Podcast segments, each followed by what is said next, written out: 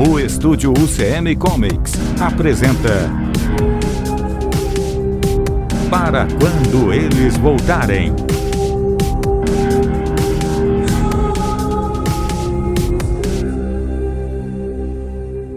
Episódio 5 Mercadores do Tempo.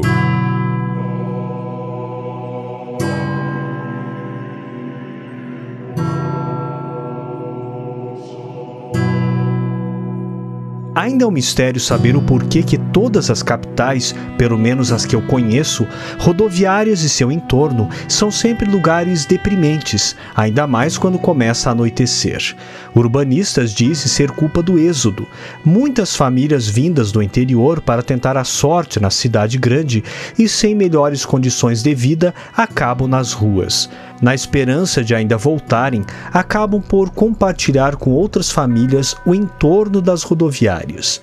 Sem poderem realmente voltar de onde não deveriam ter saído, mendigam e assim a cidade se conforma com mais indigentes. Aproveitando também as condições financeiras que essas famílias chegam, que às vezes são economias de uma vida inteira no sonho de conseguir um lugar ao sol na capital, hotéis baratos e de péssimas reputações cerceiam as rodoviárias, juntando hóspedes em situações precárias num mesmo nicho. Essas famílias não duram uma semana pagando para apenas dormir e logo são despejadas. O patriarca e a matriarca ainda sem empregos, os filhos sem escola e o lugar ao sol tanto almejado, infelizmente apagado pelas lajes do viaduto mais próximo. Comecei filosofando sobre esses mistérios sociais, pois foi justamente próximo ao viaduto que Jussara e a cama e a menina chamada Pouca desembarcaram da bicicleta. A noite caía rápida, abraçando a cidade e tornando a rodoviária um ponto de fuga. Embaixo do viaduto, várias pessoas já se acotovelavam para protegerem-se, pois a meteorologia previa mais chuva e um frio esquisito no meio da primavera que parecia soprar como num desabafo tímido. Tem certeza que é aqui? Perguntara Jussara ao separar seus pés para atravessar os trilhos do trem. Pouca, ainda sorrindo, apenas acenou com a cabeça. É que aqui é um lugar meio perigoso. Continuou Jussara, ou pelo menos a velha Jussara e a cama, pois a nova mulher na qual se transformara estufou o peito decidida, segurou no guidão da bicicleta e deu um passo à frente, protegendo a criança.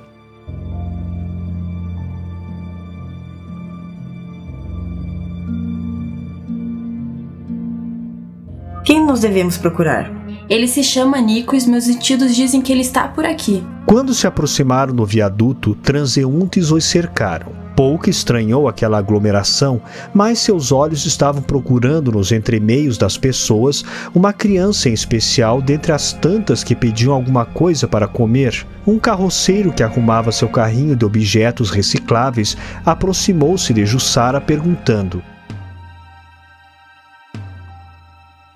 O que, que a dona queria ali? Uma senhora com um filho no colo disse: Não adianta, nós não vai para nenhuma casa do desabrigado. Não, não, esperem. Eu não estou aqui para levar ninguém para abrigos. Ali! Gritara Pouca nesse instante, apontando para um garoto negro que estava sentado próximo a uma coluna cheia de caixas de papelão. Jussara olhou naquela direção e viu que o menino, por algum motivo, parecia conhecê-los. Pouca se aproximou e o menino finalmente soube, segurando uma das mãos dela, o que realmente estava acontecendo. Levantou-se e a abraçou, demorando-se alguns minutos para ter certeza de que havia sido encontrado pelos seus. Mas o carroceiro também se aproximou e puxou o menino de encontro à coluna.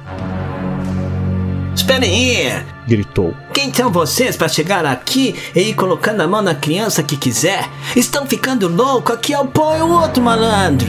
A reação do carroceiro assustou de imediato a todos, inclusive o menino que se esgueirou pelas colunas do viaduto até desaparecer entre suas plataformas. Ele não bate muito bem da cabeça, esse tarado nojento. Gritou uma mulher que estava sentada no gramado.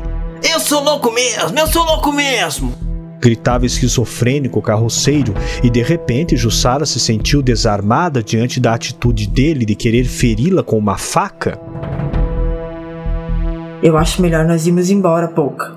Como ele disse, à noite esse lugar se torna muito perigoso. Ninguém sai daqui ou eu corto cada pedacinho desse seu corpo, japonesa gostosa. De algum lugar veio um disparo certeiro que quase destruiu a perna direita do carroceiro.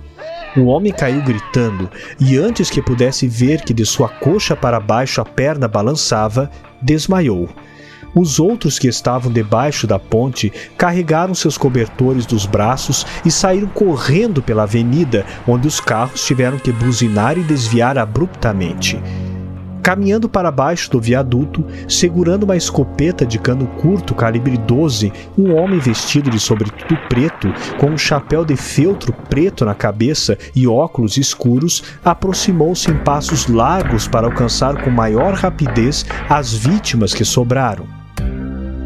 Não sei se daria para cortar um corpo humano em pedacinhos com aquela faca de cozinha. O que vocês acham?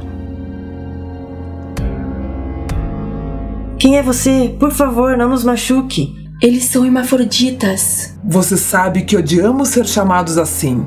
Eu prefiro ser conhecido como Mercadores do Tempo. Pouco olhou apreensiva para os cantos escuros entre as colunas imundas do viaduto esperando que, assustado, o menino chamado Nico não tivesse corrido junto com os outros indigentes. Mas, como se adivinhasse os pensamentos da menina, o homem, ainda com a arma fumegando nas mãos, disse: Não precisa se preocupar, criança. O seu amiguinho está em boas mãos e em seguida, das sombras do viaduto, o segundo hermafrodita, ou como gostava de ser conhecido, mercador do tempo, caminhou tranquilamente ao encontro das luzes elétricas e segurava com ambas as mãos o menino, inclusive impedindo que gritasse. Como uma canção nas trevas, o escuro da noite começou a rechaçar-se de inúmeros raios desiguais. Trovões ribombaram como numa orquestra soturna e as gotas de chuva começaram a cair cada vez mais forte. O que vocês pretendem fazer comigo e com essas crianças? As crianças agora nos pertencem. Quanto a você, não faço ideia. Tão insignificante para a história do mundo, tão insignificante para você mesma. Jussara cama pensou em chorar. Nunca ninguém tinha dito palavras tão duras ao seu respeito.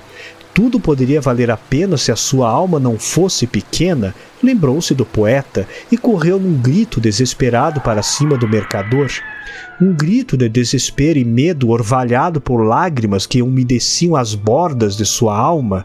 Se houvesse de morrer, seria pelas mãos de um vilão como nos episódios de Dallas, pelos tiros que calariam sua vida, como calou a vida de Antonius Bloch de Bergman. O mercador do tempo não pensou duas vezes ao engatilhar a arma e esperar o momento certo para acertar a cabeça da professorinha de japonês, mas quando disparou, foi o momento exato dela tropeçar nos trilhos e acertar a genitália do homem com tanta força que o tiro foi abafado pelo grito lancinante que tomou a noite chuvosa. O errático disparo ecoou sozinho na noite. Ao longe, na rodoviária tumultuada, ninguém se importou com o barulho, já que, assim como os barulhos da chuva nas calhas e o ressoar dos trovões, eram os desígnios da noite. O outro mercador do tempo também teve que gritar em meio a um sonoro Filho de uma puta! Quando foi mordido no dorso da mão e teve que estancar o sangue com a outra, deixando que Nico escapasse e abraçasse de vez a amiga. As palavras saíram abafadas quando o mercador deitado na relva úmida se contorcia de dores, dores que pareciam pedras explodindo nos rins, com mais pedras querendo ser expelidas pela vesícula, com terríveis dores abdominais. Não. Os deixe se conectar. Mas era tarde. Riscos fulgurantes já se espalhavam das mãos das crianças, tomando seus pequenos corpos. Os olhos delas relampejaram ferozes e até mesmo Jussara, machucada enquanto tentava se levantar, não conseguia acreditar. Pouca, no meio da intensidade elétrica que se produzia, estendeu uma das mãos para que Jussara acompanhasse e, num ímpeto, a mulher saltou alcançando-os. Correram os três num facho cintilante, como um cometa tentando destruir um planeta. Perto dali, num viés rachado e lodoso do viaduto, havia uma cascata da água da chuva que vinha transbordando desde o asfalto lá de cima, onde carros passavam tremendo as estruturas. Jussara ainda pôde ver no meio de tantos lampejos elétricos que a cascata feita pela tempestade tinha mudado seu corpo, seu horizonte, seu destino. O que a água transparente deveria mostrar para além dela era apenas uma parede rachada e podre do viaduto, mas o que a professora via era uma passagem feita através da cortina aquosa, onde, quando atravessaram, viram-se numa caverna escura e úmida.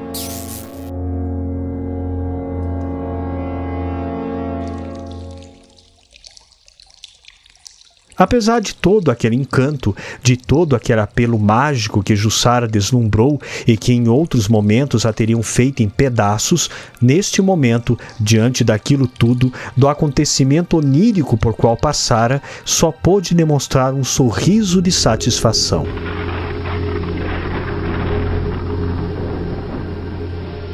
A tempestade voltara a castigar a cidade e mais uma vez o caos urbano tinha se formado, com acidentes, alagamentos, casas derrubadas, bueiros entupidos, rios que transbordavam. Os dois mercadores do tempo, prefiro chamá-los assim, se levantaram e se compuseram para poder chegar até o carro. Um deles ainda tentou procurar por debaixo do viaduto parte de sua mão arrancada dentadas, mas não houve como. Enfaixou a mão machucada como pôde e se dirigiu ao automóvel, enquanto o outro já tinha se arrumado diante do volante para dirigi-lo. Sentia um peso e uma dormência nos testículos, além de muita cãibra nas pernas, mas mesmo assim ligou o limpador no máximo e deixou a rodoviária planando o carro no asfalto lavado.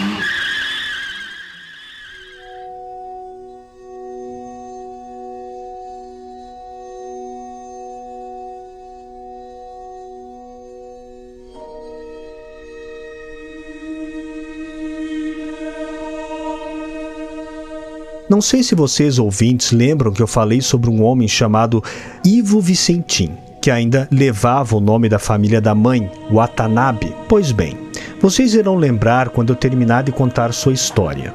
Ivo Vicentinho Watanabe tinha seus 16 anos de idade quando fora com a mãe morar no Japão após a separação de seus pais. Em depressão profunda pela traição do marido brasileiro com uma de suas clientes na imobiliária, senhora Ilka Watanabe resolveu aceitar a oferta da família e ir morar no Japão. E foi justamente em terras orientais que a senhora Ilka definhara numa terrível depressão que se transformou em esquizofrenia, para depois falecer de Alzheimer num quartinho minúsculo na Vila dos Operários.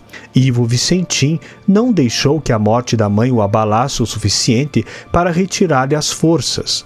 Enquanto trabalhava numa indústria de plástico, à noite cursava língua japonesa e aos sábados um curso de desenho, uma das suas maiores paixões. Quando sentiu que poderia falar bem o idioma e que deveria montar um portfólio, rodou as editoras de mangás em busca de uma vaga para, pelo menos, arte finalizar algo. Com muito custo, conseguiu um estágio no ateliê de Takao Yaguchi, onde sua habilidade com o desenho arquitetônico lhe deu a chance de desenhar prédios, casas e fachadas. Depois começou realmente a arte finalizar o traço inconfundível do mangaka japonês até estar apto para substituí-lo em algumas páginas quando o prazo para as bancas começava a apertar. Mas o sonho mesmo de Ivo Vicentinho Watanabe era montar uma escola. Uma escola onde pudesse ser o mestre de alunos que um dia iriam, assim como ele, desenhar tão bem quanto hoje ele desenhava. Com um capital razoável, resolvera voltar para o Brasil e montar uma escola de desenho estilo japonês que nos anos 80 ainda era um empreendimento tímido, mas conseguiu fazer o empreendimento crescer. Muitos alunos o procuraram já em 1987, quando os desenhos orientais, os animes, estouraram nas emissoras de TV.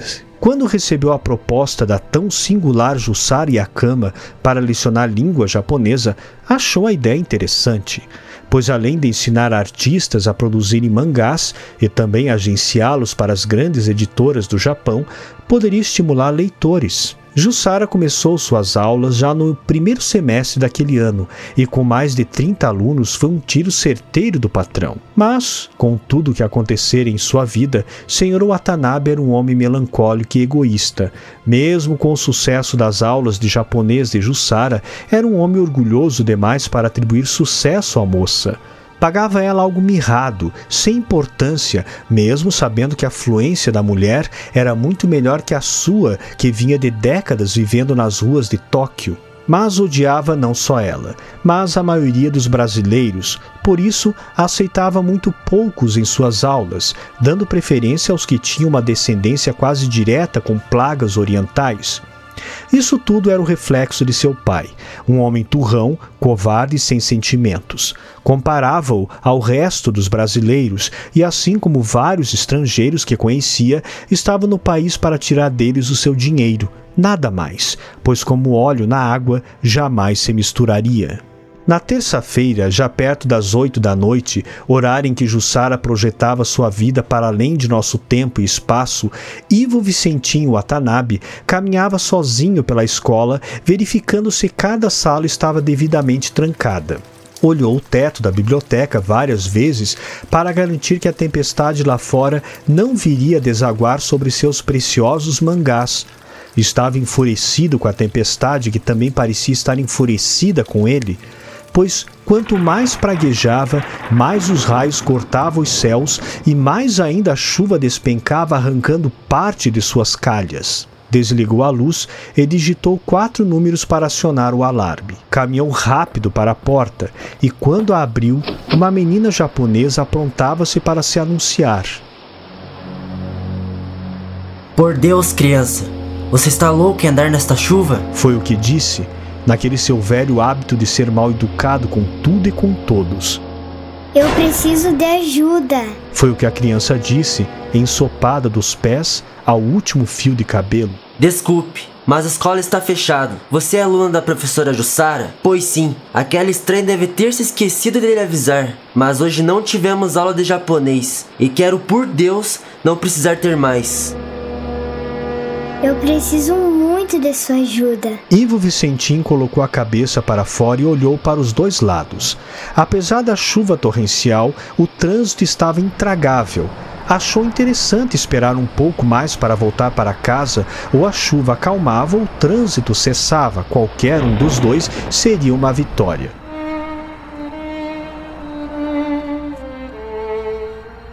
Pois bem, entre, vamos secá-la.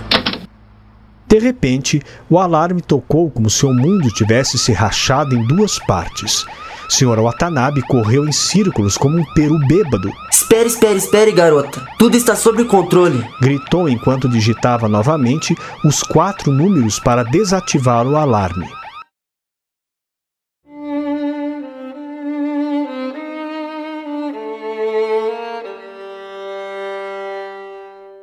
Aquela noite passou assim.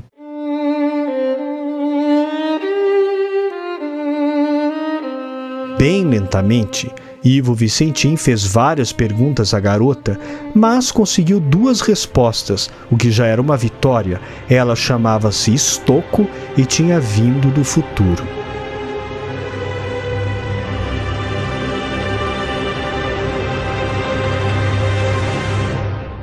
Próximo episódio: Vril.